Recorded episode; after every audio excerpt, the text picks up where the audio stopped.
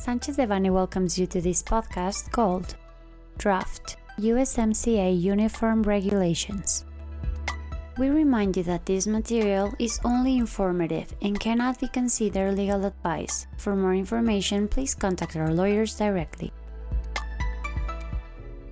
On July 26, 2021, the Ministry of the Economy published on the National Commission for Regulatory Improvement the draft of the agreement by which the Ministry of the Economy publishes the uniform regulations regarding interpretation, application, and administration of Chapter 4, Chapter 5, Chapter 6, and Chapter 7 of the agreement between the United Mexican States, the United States of America, and Canada.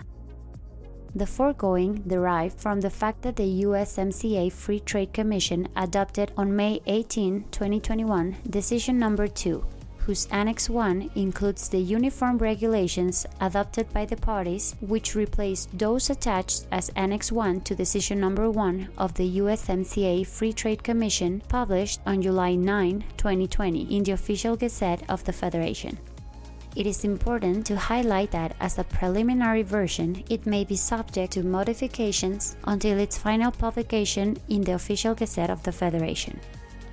The chapters to which this document refers are Chapter 4 Rules of Origin, Chapter 5 Origin Procedures, Chapter 6 Textile Goods and Clothing, Chapter 7 Customs Administration and Trade Facilitation. In this regard, the following modifications stand out, which do not indicate substantial or substantive changes to the previous document. The definitions contained in Part 1, Section 1, Definitions and Interpretations, are rearranged alphabetically. The definitions of non originating material, originating material, originating merchandise, and subject to a requirement of regional value content are modified to eliminate the reference to treaty and limited only to the reference of the uniform regulations. Subsection 8.6 is replaced by 8.8 for the calculation of the total cost 6b2. Subsection A of subsection 4 exceptions to the requirement of change of tariff classification of section 3 originating goods is modified to read as follows. A good is considered originating from the territory of one of the USMCA countries if A one or more of the non originating materials used in the production of that good cannot satisfy the change in the tariff classification requirements established in Annex 1 because both the good and its materials are classified in the same subheading or in the same heading that is not subdivided into subheadings.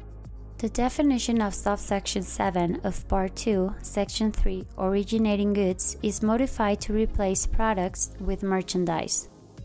Subparagraph B of point 7 of part 3 section 7 regional content value is modified to replace the reference in section 5 of annex 6 with section 4 of annex 6 interest not allowed is modified by interest not admissible of point 14 of part 3 section 7 value of regional content Finally, it is expected that this agreement will enter into force the day following its publication in the official Gazette of the Federation.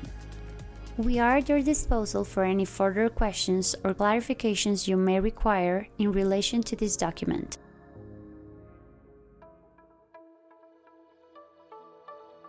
This content was prepared by Turena Ramírez Ortiz, Eduardo Sotero Cauduro, Fernando Josué Mancilla Hinojosa, Brenda Guerrero Barrios, Alejandro Ferrofón, and Paloma Palma Camacho, members of the International Trade and Customs Practice Group.